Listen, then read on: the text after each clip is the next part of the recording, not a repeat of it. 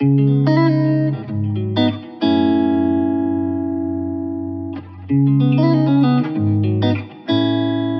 le psychanalyste suisse euh, Carl Jung qui a dit si tu veux changer le monde, fais-le, fais-le autour de toi, fais-le en petit et il grandira. BNP Paribas Personal Finance vous invite à découvrir On the Way, le podcast qui explore les chemins de la consommation responsable.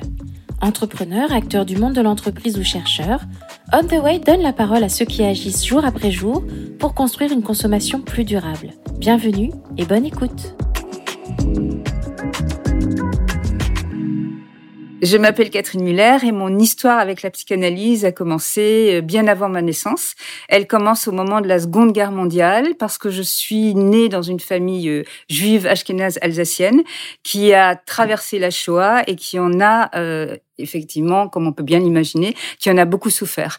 Donc en fait, moi j'ai grandi au milieu de gens qui soit rentraient des camps, dans l'état, on peut imaginer les gens qui rentrent des camps, soit avaient passé les années d'occupation cachés dans des caves ou cachés dans des greniers, ou pour d'autres personnes, ce qui était le cas de mon père et de ma mère, euh, soit dans le maquis, soit dans un réseau de résistance.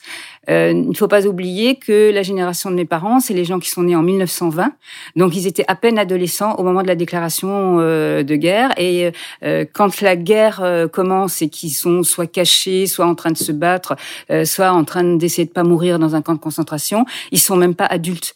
Donc ça a joué euh, considérablement sur la façon dont leur personnalité s'est formée ou s'est pas formée d'ailleurs, selon les cas.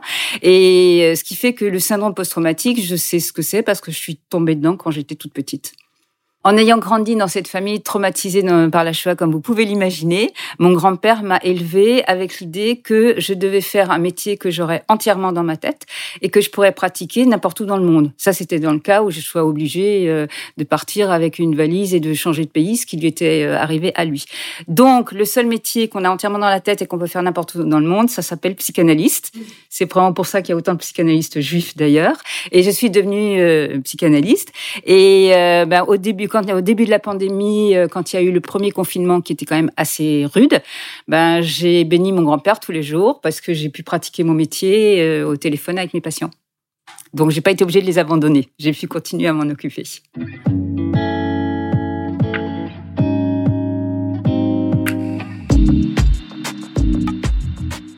Si nous sommes depuis si longtemps sur Terre et que nous avons quand même évolué d'une façon qui est absolument extraordinaire, c'est parce que nous avons un cerveau qui est un merveilleux logiciel d'adaptation.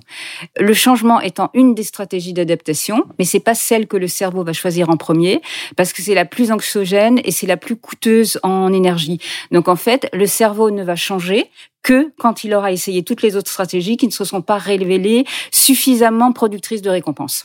Quand toutes les stratégies d'adaptation auront échoué, euh, sachant que euh, l'adaptation, en gros, c'est un bricolage. Donc, quand tous les bricolages auront échoué, le cerveau va mettre en place euh, le, la machine la plus lourde, c'est-à-dire la stratégie de changement. La stratégie de changement, d'abord, elle est anxiogène parce que le cerveau, il aime pas trop aller dans des endroits qu'il connaît pas. Donc, il aime bien rester sur ses bases, aller là où il a l'habitude, euh, utiliser euh, les chemins qu'il connaît déjà. Et quand il est obligé de le faire, il y a un, ça se passe en quatre étapes toujours le changement. Alors, la première étape, c'est la plus sympathique et euh, ça se, ça s'applique particulièrement aux gens qui veulent changer des comportements euh, de protection de la nature ou d'une alimentation plus équilibrée ou des choses qui soient plus saines. Donc, première étape, enthousiasme total parce que c'est euh, je vais tout changer, euh, ma vie sera plus la même, euh, je vais être heureuse, tout le monde va être autour de moi. Donc c'est un grand moment d'enthousiasme et pour ce grand moment d'enthousiasme, il y a une hormone très particulière qui s'appelle l'adrénaline et l'adrénaline, c'est une hormone qui vous donne un coup de fouet. Vous avez l'impression que le monde est tellement petit que euh, vous allez le dominer euh, à vous toute seule. Ça, c'est la première étape et effectivement, elle est très importante pour démarrer les choses. Mais le problème, c'est que c'est tellement un moment d'enthousiasme et d'excitation que ça, ça retombe tout de suite. Donc le, la première étape, elle est relativement courte. C'est le moment où la personne prend la décision. Et peut-être que vous connaissez des gens, mais moi j'en ai déjà rencontré. Ils prennent la décision le soir et le matin quand ils se réveillent, c'est déjà terminé. Plus, voilà, l'adrénaline est retombée, donc euh, ils repassent à leur vie habituelle. Ça, c'est la première étape, l'enthousiasme, mais cette étape est importante euh, pour déclencher tout le reste, mais elle n'est pas suffisante. Après, vous avez une deuxième étape, et cette deuxième étape, elle est la plus difficile, et il y a un grand nombre de personnes qui ne la dépasseront jamais. Et la deuxième étape, c'est l'étape de découragement. Parce qu'après, vous êtes dit que euh, vous alliez tout changer, que vous étiez euh, surpuissant, que tout allait être formidable. Ben, vous vous rendez compte que, en particulier en matière de changer des comportements euh, d'alimentation, par exemple, ou de la façon où on va acheter ses vêtements ou des choses de ce genre, ben, vous allez vous rendre compte que c'est vraiment vraiment difficile. Parce que par exemple, moi, je suis très sensible à un sujet qui est ce qu'on appelle la mode éphémère.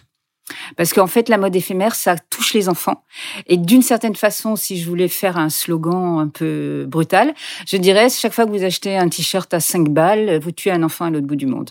Donc pour moi, c'était cette question-là, c'est vraiment important. Mais d'un autre côté, quand on peut aller s'acheter un t-shirt à 10 balles, euh, l'idée qu'on va après aller en acheter seulement à 45 euros parce qu'on va vérifier que ça se fait dans des conditions qui respectent l'environnement et qui ne vont pas provoquer des cancers chez des jeunes enfants, c'est pas si facile que ça comme décision euh, à maintenir après au quotidien. Donc ça c'est ça c'est la phase où on se dit ça va être très difficile. Et dans le fond, pourquoi je vais le faire? Mes copines le font pas. Est-ce que c'est si nécessaire que ça? Euh, Tant que tout le monde le fera pas, ça sert à rien que moi je le fasse. Et à ce moment-là, votre cerveau produit une hormone très particulière, qui est l'hormone de la dépression, qui est l'hormone du découragement, et qui s'appelle euh, le cortisol l'effet de la cortisone parce qu'en fait les hormones c'est des neurotransmetteurs et qui qui servent à ce que votre cerveau donne des ordres au reste de votre corps. Alors l'adrénaline, qu'est-ce qu'elle va donner comme ordre à votre corps? Elle va dire allez vas-y cours, grimpe, saute, t'es le meilleur, t'es le plus fort. Euh, cortisol, c'est exactement l'effet contraire. Le cortisone va en fait, euh, il, euh, il va euh, extraire tout le glucose de votre organisme et en particulier de vos muscles. Donc vous allez avoir un sentiment de fatigue immense et vous allez vous dire que même me lever pour aller ouvrir la porte qui est à côté, je vais pas pouvoir, je suis trop fatiguée. Et ce moment-là, euh, c'est le moment nécessaire, c'est presque la partie la plus importante de la construction parce que ceux qui ne qui n'arrivent pas à supporter ça, qui n'arrivent pas parce qu'il faut tenir le coup, hein, c'est une question de volonté là. Et ceux qui n'arrivent pas à tenir le coup à cette étape ne passeront jamais ni à la troisième ni à la quatrième. Et non seulement ils ne passeront ni à la troisième ni à la quatrième, mais comme le cerveau n'aura pas eu sa récompense, il ne recommencera plus jamais il sera d'une certaine façon euh, vacciné contre l'enthousiasme. Donc cette, à cette étape-là, l'entourage est très très important. C'est pour ça qu'il y a beaucoup de gens. Enfin, moi, j'ai souvent conseillé ça à mes patients et j'en ai rencontré beaucoup qui l'ont fait par eux-mêmes. C'est euh, de décider de faire les trucs à plusieurs à plusieurs amis, à plusieurs couples, euh, à l'intérieur d'un groupe, parce que du coup, il y a l'image, les autres vous soutiennent. On se dit, ah ben non, euh, si l'autre y va, moi je continue. Et du coup, comme tout le monde se dit, je vais continuer parce que l'autre va continuer, ben finalement le, le, groupe produit. Là, il y a un côté euh, entourage social pour passer de l'étape 2 à l'étape 3 qui est vraiment très très important. Et je crois que les gens qui veulent changer tout seuls, ils n'y arrivent pas, c'est trop difficile. Parce que le changement, c'est aussi un changement dans le regard de l'autre. Et euh, vous voyez, voilà, ça, vous avez besoin que les autres vous disent mais c'est vraiment bien, je vais faire comme toi. Euh, et du coup, ça permet de dépasser la phase de découragement parce que la production de cortisol dans ce cas-là va s'arrêter. Et on va passer à l'étape 3, qui est l'anticipation, et c'est le moment où les choses vont devenir réelles. Parce qu'au début, quand vous vous dites, allez, je vais tout changer, je vais virer mes produits chimiques, toxiques, je vais les faire moi-même et tout, euh, vous pouvez avoir l'impression que c'est très facile, mais en fait, c'est une idée d'idée. Vous avez l'idée que vous allez changer quelque chose. Mais l'idée d'idée ne permet pas de passer à la réalisation. Et en fait, l'idée d'idée doit devenir une vraie idée, c'est-à-dire un projet pour pouvoir se réaliser. Et un projet, c'est quelque chose euh, qui est euh, découpé dans le temps je vais faire ça aujourd'hui, demain je ferai ça, après-demain je ferai ça. Et donc c'est vraiment une question d'anticipation avec un but ultime et des étapes intermédiaires pour être sûr qu'on atteint son but. Donc ça c'est la troisième marche qui s'appelle l'anticipation. Et l'anticipation, ça demande beaucoup de régularité, ça demande beaucoup de détermination parce qu'il faut le faire pas à pas. Et il faut le faire très systématiquement pour que ça marche. Et c'est là où on va enclencher ce qu'on appelle le circuit de la récompense du cerveau c'est-à-dire ce qui fait que vous allez avoir euh, du bonheur ou du malheur, que vous allez arrêter ou continuer. Et en fait, ce circuit de la récompense, à partir du moment où vous commencez à faire des choses et avoir des résultats, même si ce sont des petits résultats, il va euh, continuer à chercher sa récompense. À partir du moment où il a compris que si il fait quelque chose de, nouveau, il va avoir une récompense. À ce moment-là, il va se programmer, va s'auto-programmer, si vous voulez, pour aller chercher la récompense. Et ça, c'est la troisième et c'est la phase, si vous voulez, où on stabilise euh, les choses et on se dit, d'accord, c'est plus difficile que ce que j'avais prévu, mais je peux y arriver et je vais y arriver.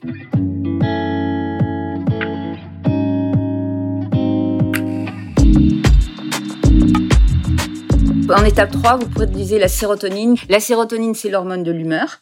Elle joue un très grand rôle dans la régularisation de l'humeur. Et quand vous êtes à un stade de construction, c'est très important que votre humeur soit égale il faut pas faire euh, deux marches, deux pas en avant, trois pas en arrière. Donc la sérotonine, elle va vérifier que vous restez d'humeur égale et une fois que vous avez fait un pas en avant, vous n'allez pas en faire deux en arrière.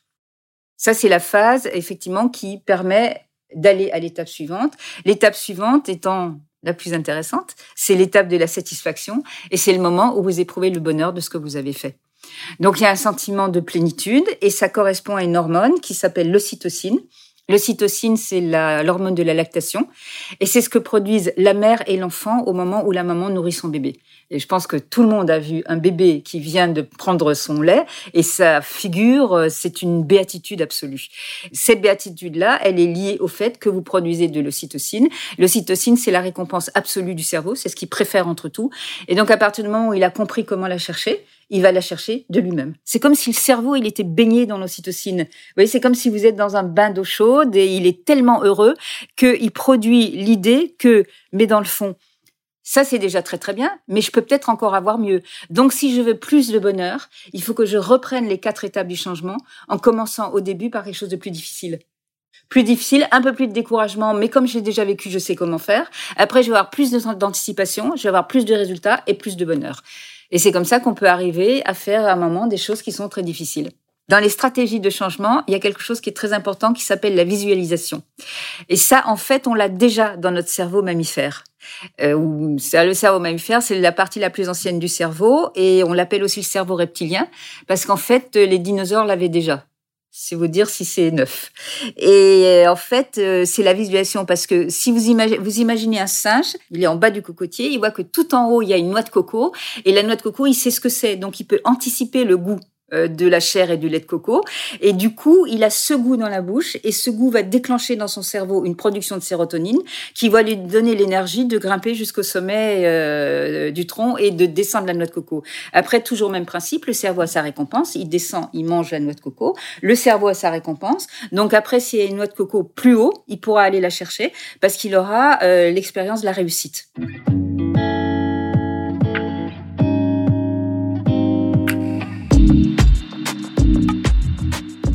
En fait, il n'y a pas du tout d'âge pour changer parce qu'on a appris au début des années 90, contrairement à ce qu'on croyait jusque-là, que le cerveau produit des nouveaux neurones qu'on appelle les bébés neurones toute la vie. Alors que pendant très longtemps, ça jusqu'au début des années 90, on pensait que à partir de la fin de l'adolescence, début de l'âge adulte, euh, le, le, cerveau humain ne produisait plus de nouveaux neurones et que par conséquent, euh, il vieillissait il vieillissait inexorablement et que les capacités d'apprentissage euh, dépassées l'âge de 25 voire 30 ans étaient très limitées. Or, on sait maintenant que puisque le cerveau produit des bébés neurones toute la vie, à raison d'environ 1500 par jour chez les chez les adultes, ça veut dire qu'il y a de c'est comme s'il y avait du vent frais qui arrivait dans le cerveau tout le temps.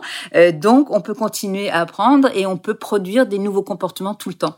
Parce qu'en fait, vous avez des circuits dans le cerveau. Alors, cette capacité qu'a le cerveau de changer les choses, ça s'appelle la plasticité neuronale. Oui, c'est comme de la, comme une pâte à modeler qu'on pourrait changer tout le temps. Et ce qui fait, dans votre cerveau, vous avez des circuits l'habitude, euh, l'éducation, l'apprentissage, fait que vous avez des schémas de comportement.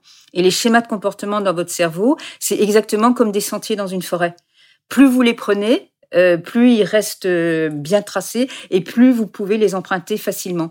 Dans le cerveau, vous avez des, des chemins tout tracés, c'est ce qu'on appelle les circuits neuronaux. Et euh, dans certains cas, alors c'est toujours pareil, c'est toujours le système punition-récompense, punition-récompense.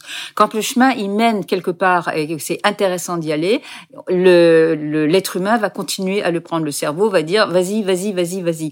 Mais quand le chemin ne mène à rien, c'est le cas par exemple pour les enfants, vous savez les enfants, ils font des tas de bruit avec leur bouche. Et euh, parfois, on se demande s'ils parlent pas une langue bizarre, ils font des mots bizarres. Mais tous ces mots-là, ils vont les abandonner parce que ça sert pas à communiquer. Et donc, le chemin qui, qui avait commencé à se tracer avec ces mots un peu bizarres qu'ils emploient, eh ben, il se ferme. Et euh, les changements, ça veut dire que chaque fois que vous changez, vous allez fermer des chemins qui ne servent plus à rien. Donc dans le domaine entre autres de l'écologie, je pense qu'il y a des tas de comportements qu'on a abandonnés. Donc forcément, ceux qui avaient l'habitude de le faire, euh, les circuits se sont fermés puisqu'ils sont devenus inutiles. Et après, il faut créer de nouveaux circuits. C'est comme si on ouvrait des nouveaux chemins dans la forêt. Donc en général, ça s'ouvre dans la forêt. Il faut des outils, euh, faut je sais pas des voitures, des machins, des trucs. Et euh, pour le cerveau humain, il faut compter entre 3 et 6 mois d'entraînement quotidien. Après, euh, le circuit, une fois qu'il est fait, il reste très très longtemps. Mais au début, c'est un peu d'effort. C'est comme un apprentissage. Tout apprentissage demande un effort. On peut stimuler la production de nouveaux neurones parce qu'en fait, c'est à peu près 1500 par jour. Mais si vous stimulez, ça peut être plus. Et euh, pour stimuler la production de nouveaux neurones, en fait, c'est assez simple, mais c'est pareil, ça demande beaucoup d'entraînement parce que c'est un apprentissage. Donc, il faut chaque jour vous dire, je vais faire quelque chose qui est nouveau. Tiens, je prends du café. C'est vraiment des petites choses très simples. Hein. Tiens, je prends du café tous les jours. Eh ben, à partir de demain, je vais prendre du thé, ça va changer. Donc, votre cerveau, il dit, c'est bizarre ce truc-là parce que c'est pas le goût que je connais mais c'est pas mauvais comme goût. Donc hop, vite, il va produire un nouveau neurone qui va s'appeler le neurone du thé le matin.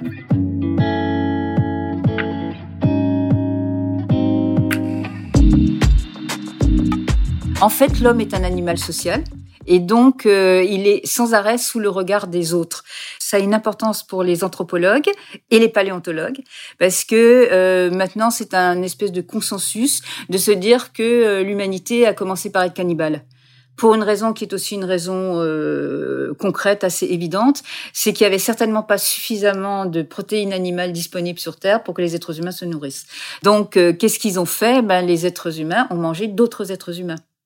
Et comment ça s'est passé? Alors là, évidemment, c'est des extrapolations parce que malheureusement, on n'a pas pu filmer, on n'a pas de documents écrits. Euh, on imagine avec ce qu'on connaît ce que ça aurait pu être. Et en fait, on imagine qu'il y avait euh, une espèce de sous-humanité qui était constituée, par exemple, par les prisonniers de guerre ou par les handicapés, parce que je pense qu'à cette époque, les sociétés les intégraient pas du tout, euh, ou par les gens euh, qui étaient trop faibles par rapport aux besoins du groupe humain, et cela servait très certainement de réserve de nourriture. Donc en fait, il y avait un espèce de bétail humain qui servaient de nourriture aux autres, et c'était ceux qui avaient le statut social le moins élevé, voire pas de statut social euh, du tout. C'est pour ça que dans notre cerveau, quelque part, bien au fond de notre cerveau, dans ce que certains appellent notre cerveau euh, mammifère, il y a une, une, très grande peur de ne pas avoir un statut élevé dans le groupe, parce que c'est un, c'est un danger de mort potentiel. Ce qui fait qu'une bonne partie de la stratégie d'un être humain, et on voit ça très très bien même chez les petits enfants euh, à deux ans et demi euh, à la crèche ou à l'école maternelle, vous avez en permanence besoin de vous élever dans votre groupe d'appartenance. Donc vous avez un groupe d'appartenance exactement comme au début de notre histoire, on était un groupe dans une caverne parce que si on n'était pas à l'intérieur d'un groupe, on mourrait. Donc être dans un groupe est fondamentalement important, mais être dans un groupe n'est pas suffisant. Il faut en plus avoir un statut relativement élevé dans un groupe. Et à l'heure actuelle, au XXIe siècle, comment est-ce qu'on acquiert un statut élevé dans un groupe En étant la personne qui sait faire des choses que les autres ne savent pas faire, ou qui est capable d'avoir des idées que les autres n'ont pas? D'où euh, une application directe au changement de comportement par rapport euh, euh, à ce qui est durable, à la protection de la planète, parce que comme on sait à l'heure actuelle que c'est la chose la plus importante, il faut protéger cette planète parce que si la planète meurt, on meurt avec. Hein, donc ça c'est très très simple à, à comprendre. Donc les, tous les comportements dits écologiques ou de protection de l'environnement sont des comportements qui sont très valorisés socialement et qui par conséquent valorisent socialement ceux qui les font. Donc si vous arrivez dans votre groupe avec un nouveau comportement, mais qui est un comportement dont tous les autres vont se rendre compte à quel point il est intelligent et utile, vous allez tout d'un coup monter des marches dans votre groupe. Et à partir du moment où vous avez monté une marche dans votre groupe, cerveau, il a sa récompense, il continue.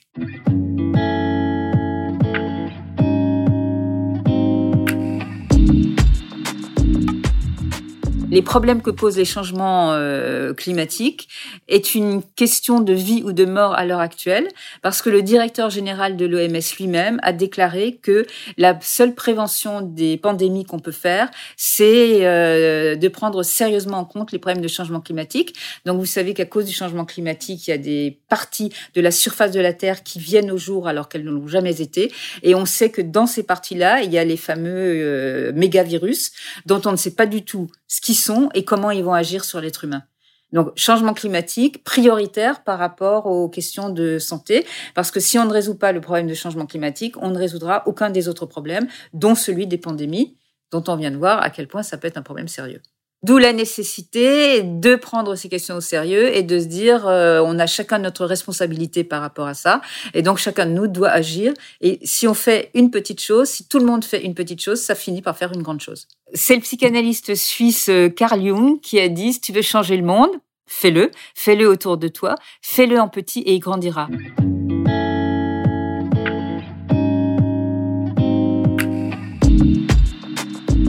Comment convaincre les plus réfractaires au changement? C'est en faisant appel à des gens euh, qui sont très charismatiques et qui ont beaucoup d'influence sur les autres. Il faut des personnes qui soient très charismatiques et qui soient plutôt connues pour être des gens qui font des bonnes actions. Euh, c'est le cas par exemple de Jane Fonda qui s'est quand même beaucoup battue contre la guerre au Vietnam et pour que la paix soit faite dans cette partie du monde. Et elle a fait quelque chose que moi je trouve ça euh, tout à fait admirable et très fort venant de sa part. Donc elle donne une conférence de presse comme d'habitude et quand Jane Fonda donne une conférence de presse, il y a énormément de journalistes, euh, aussi bien américains qu'étrangers, et elle a un manteau rouge. Elle a un très joli manteau rouge, et elle dit aux journalistes, ben, euh, regardez mon manteau rouge, regardez mon manteau, et regardez-le bien, parce que j'ai pris une décision, et c'est la dernière fois de ma vie que j'achète un vêtement. Donc venant d'elle, c'est très fort. En plus, évidemment, elle a choisi le manteau rouge euh, pour qu'on le voit bien. Et quand quelqu'un comme Jane Fonda, qui a quand même été une icône de la mode, une des plus belles femmes du monde, avec des vêtements, elle était habillée par les grands couturiers français, et qu'elle dit, ben moi j'ai regardé dans mon armoire et je ne vois pas pourquoi je vais participer à quelque chose qui démolit la planète et je n'achèterai plus jamais de manteau de ma vie. C'est un message extrêmement fort. Et moi, je suis sûre que euh, après avoir vu ça, il y a des personnes qui sont allées voir dans leur armoire et qui se sont dit, ben oui, pourquoi j'irai m'acheter un truc samedi? Ben, parce que là, j'ai encore, j'ai ça, j'ai ça, j'ai ça, je peux me débrouiller avec. C'est ce genre de message très fort. Il y a l'image est très très importante aussi parce que ce qui vous reste en mémoire, c'est l'image. Par exemple, son manteau rouge, je pourrais presque vous le dessiner tellement je l'ai en mémoire.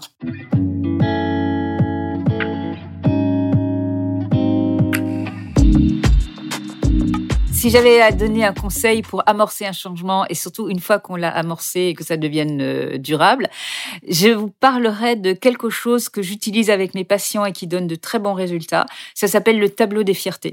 C'est-à-dire que chaque jour, vous allez noter dans votre, c'est comme un journal, hein, le tableau des fiertés, mais vous pouvez aussi faire un tableau au mur, hein, ça marche très très bien aussi. Donc vous notez une chose dont vous êtes fier. Et euh, c'est toujours le même système, le cerveau, récompense, punition. Le tableau des fiertés, c'est un petit peu le tableau d'honneur euh, des élèves à l'école. Donc bien sûr, ça n'a pas besoin d'être une chose différente chaque jour, parce que si vous décidez de faire attention à, l'électricité, et si chaque jour vous avez fait très attention à ne pas gaspiller d'électricité, vous pouvez mettre chaque jour, aujourd'hui, je n'ai pas gaspillé d'électricité. Ça rentre dans le tableau des fiertés. Donc pour un changement euh, durable, il faut compter entre 3 et 6 mois, parce qu'il faut refaire les chemins dans le, dans le cerveau. Et c'est comme dans la montagne, il faut les utiliser un certain temps pour que ça, pour que ça marche.